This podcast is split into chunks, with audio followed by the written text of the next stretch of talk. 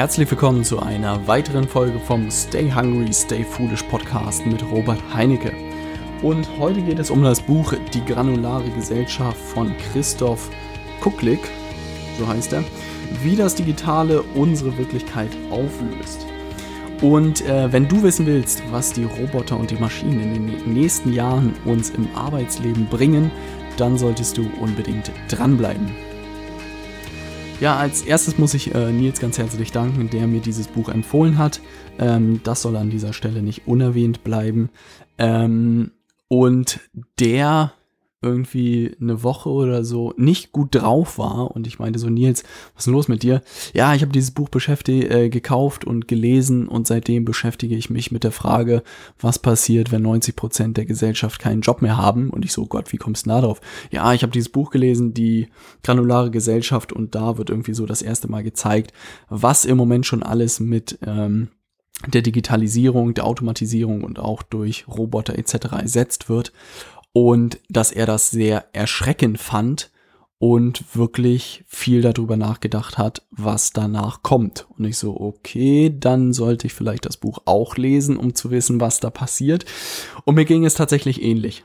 Also das Buch kann ich jedem sehr, sehr empfehlen, aber es ist wirklich, ja, äh, ein bisschen kann man sagen, ein Schlag ins Gesicht, weil äh, wirklich sehr gesammelt dokumentiert wird, was heutzutage schon alles gemacht wird hinter den Kulissen mit irgendwelchen Algorithmen etc. Und es zeigt auch einfach, wie fortgeschritten wir schon sind und wie wenig man davon mitbekommt und wie wenig man davon eigentlich weiß. Und ähm, die Top 5 Erkenntnisse auf der Makroebene sozusagen habe ich mal ähm, zusammengefasst. Ich habe es nicht so detailliert wie, wie im Stil von fünf Ideen gemacht, aber ich glaube fünf Ideen, die man aus diesem Buch wirklich mitnehmen sollte. Und die erste Idee ist, dass eigentlich alles messbar wird. Und das hört sich erstmal relativ unspektakulär an. Ähm, das konkrete Beispiel ist dort, dass äh, Felix geboren wurde, ein, ein Junge in Amerika, der Diabetes hatte und dass, äh, wenn er zu wenig Blutzucker hatte, irgendwie sich nicht konzentrieren konnte und aggressiv geworden ist, wenn er zu viel hatte, gleiches Spiel, sodass er immer eine Balance, also einen richtigen Spiegel von Blutzucker ähm, haben musste. Und da die beiden Eltern wohl aus dem Bereich Forschung etc. kommen, haben sie einen Apparat entwickelt oder ein, ein Tracking-System entwickelt, wo sie einfach extrem viele Datenpunkte einsammeln konnten. Also sprich, was hat er gegessen, wie hat er geschlafen, wie hat er sich bewegt, welche Kalorien hat er verbrannt etc. Und haben da wirklich über 4000 Messpunkte, glaube ich, aufgebaut und konnten den Ärzten diese Daten zur Verfügung stellen, um am Ende ein extrem präzises Bild von Felix ihm zu zeigen und was er am Ende auch, worunter er leidet. Und die Ärzte konnten damit nicht umgehen. Also tatsächlich war es so, dass der Arzt oder mehrere Ärzte gesagt haben, hier schreiben Sie bitte eine Woche auf, äh, wie Ihr Junge sich verhält und dann sozusagen machen wir weiter. Und die Eltern meinen, hey, ich hab, wir haben hier gigantisch viele Daten, wir können Ihnen genau sagen, wie der Sohn sozusagen tickt und Sie schlagen uns vor, dass wir Papier und Stift nehmen und eine, eine Woche irgendwas aufschreiben. Und das hat einfach diese Lächerlich, so Lächerlichkeit gezeigt. Und was am Ende dabei rausgekommen ist, dass sie wirklich auch ein, ein Gerät entwickelt haben, wo Felix sozusagen genau die richtige Zufuhr von Blutzucker eingespritzt bekommt oder eingespritzt bekommen kann, sodass er keine Probleme mehr hat, äh, unterzuckert oder überzuckert zu sein.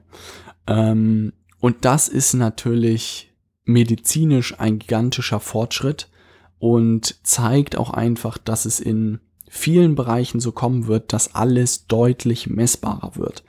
Ähm, weitere Beispiele waren auch das Thema Online-Marketing natürlich, dass dadurch sozusagen auch alles getrackt werden kann und dass man nicht mehr von irgendwelchen Käuferklassen oder Gruppen spricht, sondern dass man wirklich von einzelnen Personen am Ende sprechen kann und genau weiß, wie eine einzelne Person vor dem Rechner tickt und dass man die Angebote genau so stricken kann, dass sie die eine Person ansprechen. Und das zeigt einfach, oder das wurde auch im Buch sehr, sehr klar gemacht, dass so Klassifizierungen im Sinne von, keine Ahnung, äh, es gibt den und den Persönlichkeitstyp oder es gibt den und den, diese Gruppe von Menschen oder Zielgruppe, dass das immer ähm, mehr sich auflöst und deshalb auch die granulare Gesellschaft, weil sozusagen was früher irgendwelche Klumpen waren, sind heute Mini-Kügelchen an Daten ähm, und das stellt natürlich vieles auf den Kopf.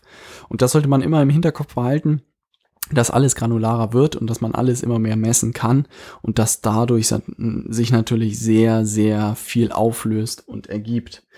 Und der zweite Punkt ist das Thema, dass Wissen immer mehr an Bedeutung verliert. Bestes Beispiel ist, ich habe äh, die Studie nicht ganz nachvollzogen oder das, was da passiert, aber ich glaube, IBM hat einen Roboter entwickelt, der sozusagen ähm, das Wissen von Ärzten oder von der Medizin sozusagen in riesigen Datenbanken eingespeichert hat. Und ich glaube, Watson heißt der Computer, wenn mich nicht alles täuscht. Und dem konnte man Fragen stellen, wie halt seinem Arzt. Ne? Und der ähm, hat mit einer niedrigeren Fehlerquote diese Fragen beantwortet als 10.000 Ärzte. Also ich glaube, äh, wenn ich mich recht entsinne, haben sie diesen Computer gegen 10.000 Ärzte antreten lassen und der Computer hat diese 10.000 Ärzte geschlagen, weil er bessere äh, Diagnosen gemacht hat als die Ärzte im Durchschnitt. Und was bedeutet das jetzt? Ähm, also alleine, wenn ich dieses Beispiel im Hinterkopf bedeutet, das bedeutet, dass Ärzte in den nächsten Jahren alle arbeitslos werden. Ähm, das, also das äh, hat wirklich sehr bei mir sehr, sehr lange gedauert, bis ich das irgendwie verdaut hatte. Und klar wird es Schritte geben, sozusagen, um das wahrscheinlich zu verhindern. Wahrscheinlich wird es auch, äh, wird die Rolle des Arztes einfach eine andere sein, dass gewisse Diagnosen einfach von dem Roboter gemacht werden. Ähm, dass vielleicht aber die Beratung oder die Überbringung von gewissen Nachrichten vom Arzt weiterhin gemacht wird. Aber als ich das gelesen habe, ähm, fand ich das wirklich sehr, sehr krass, weil auch heute noch Leute, keine Ahnung, fünf bis acht Jahre irgendwie Medizin studieren und parallel wirklich jetzt aktuell schon es Roboter gibt, die einfach dieses ganze Wissen besser können und auch mit wenig Fehl mit weniger Fehlern den äh, Patienten vermitteln können, so dass man wirklich dieses Studium also, dass man sich als, als angehender Arzt meiner Meinung nach sehr viele Gedanken darüber machen sollte, wie man sich für die Zukunft aufstellt. Und klar wird es alles nicht über Nacht kommen und das ist auch immer so ein Argument von vielen Leuten, ja, aber das kommt ja erst in sonst wann. Aber ich behaupte, in fünf Jahren oder so wird das gang und gäbe sein und wenn man sich da nicht Gedanken gemacht hat, was man machen will, ähm, sollte man sich ähm, wirklich überlegen, wie man sich aufstellt. Und das gleiche gilt für eigentlich alle, alle Berufe, wo Wissen notwendig ist. Nehmen wir Steuerberater.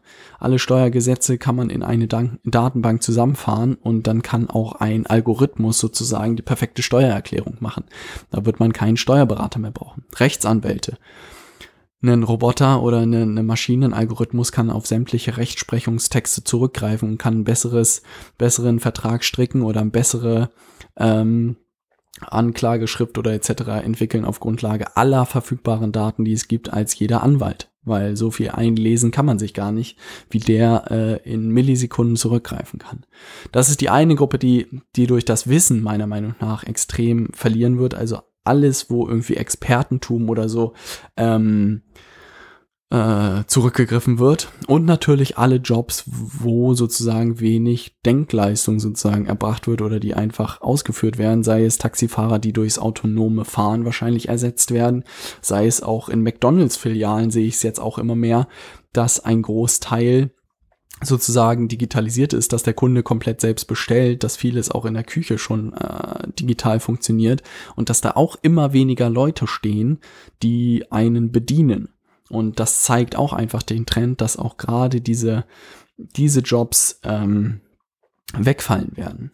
Und ähm, auch Unternehmensberatung war ein sehr, sehr schönes Beispiel, dass es eine Firma gibt in Amerika, die Sensoren aufstellen kann in Unternehmen, und mit diesen Sensoren erkennen kann, wie die einzelnen Abteilungen kommunizieren, wie sie untereinander kommunizieren, ähm, wer was zu sagen hat in den einzelnen Abteilungen, wo es dann auch an, am Ende klemmt, was nicht funktioniert etc. Und das alles auf Grundlage von Daten. Ähm, und das hat einfach gezeigt, dass das Thema Wissen ähm, immer wen, also immer weniger Bedeutung hat, sondern immer mehr das Verknüpfen von irgendwie Sachen wichtiger wird. Ähm, und ich würde mir wirklich, wenn man gerade so ein Studium, was so so wissensbasiert ist, würde ich mich wirklich umschauen, was da der aktuelle Stand ist in der Branche und wo es sich hin entwickelt und überlegen, wie man sich da positionieren kann.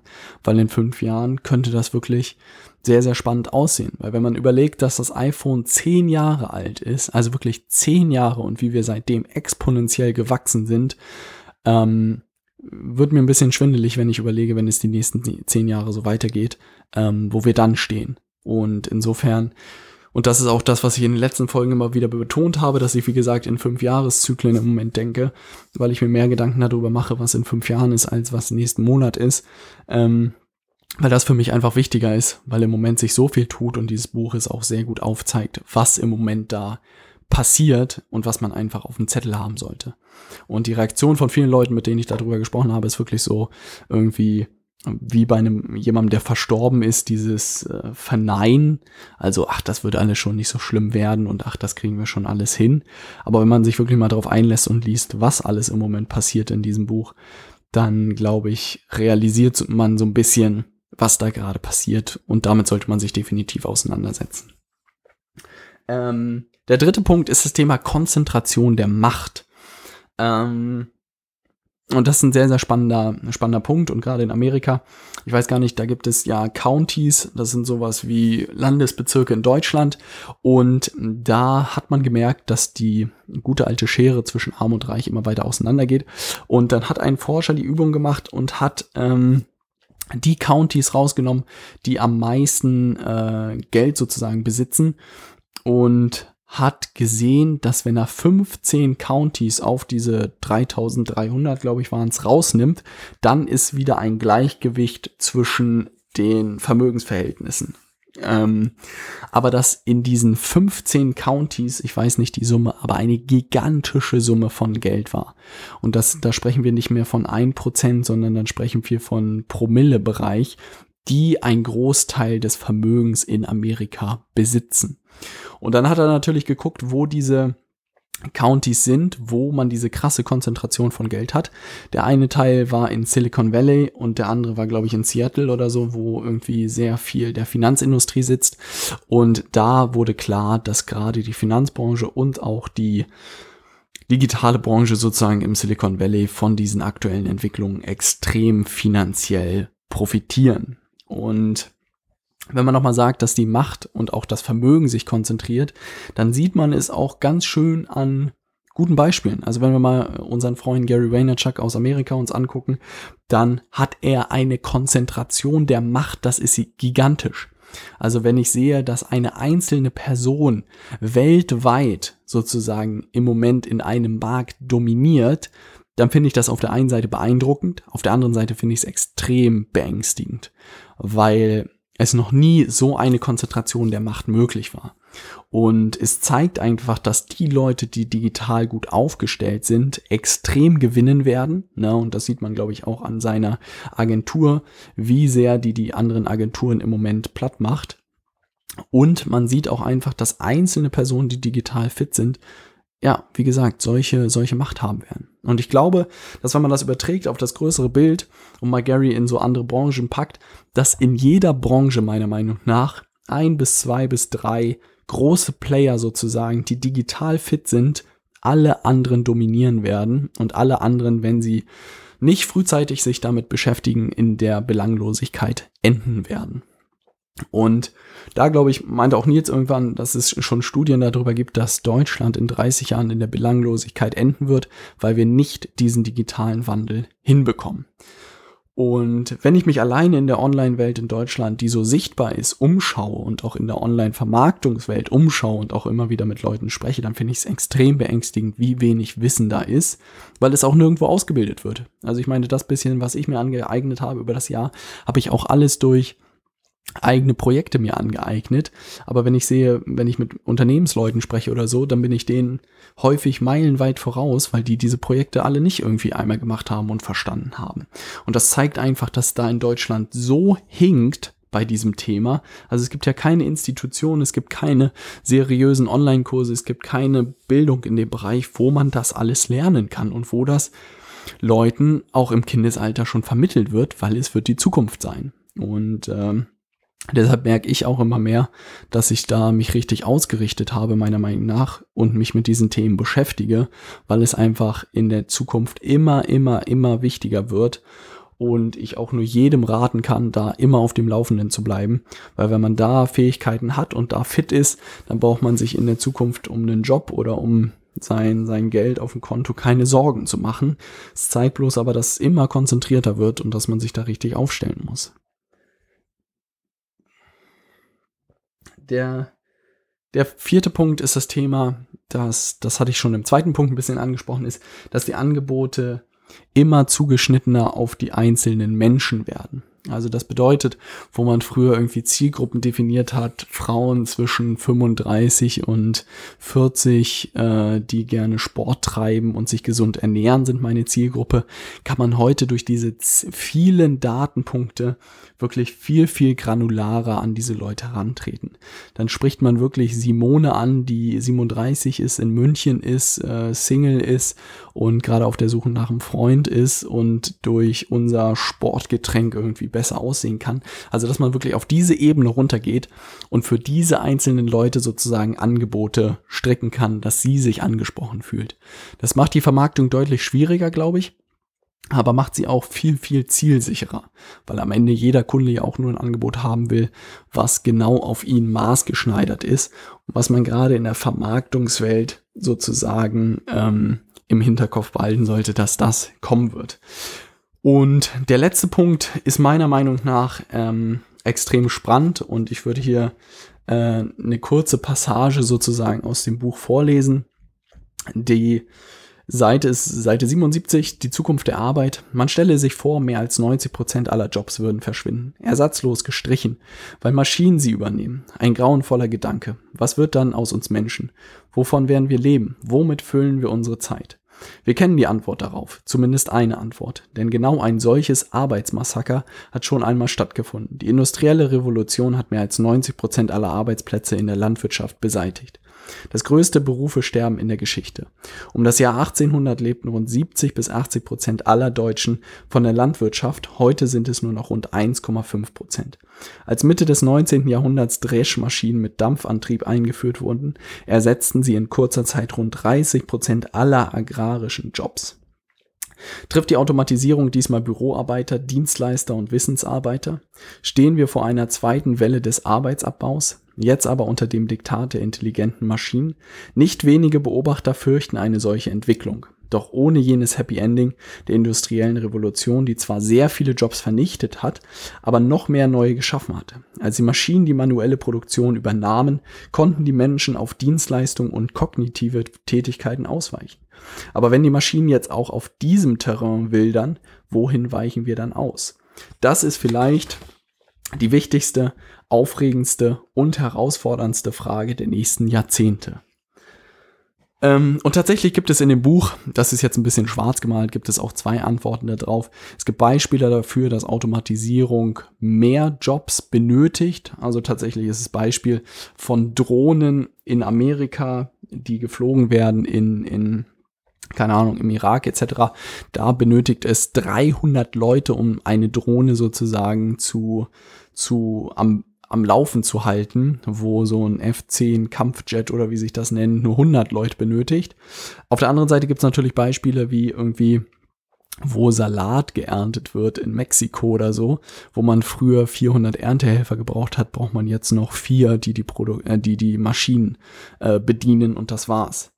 Und es kann sich in so und so eine Richtung entwickeln, aber es ist wirklich eine spannende Frage, mit der man ähm, viel Zeit verbringen kann und sich äh, sehr viel damit auseinandersetzen kann.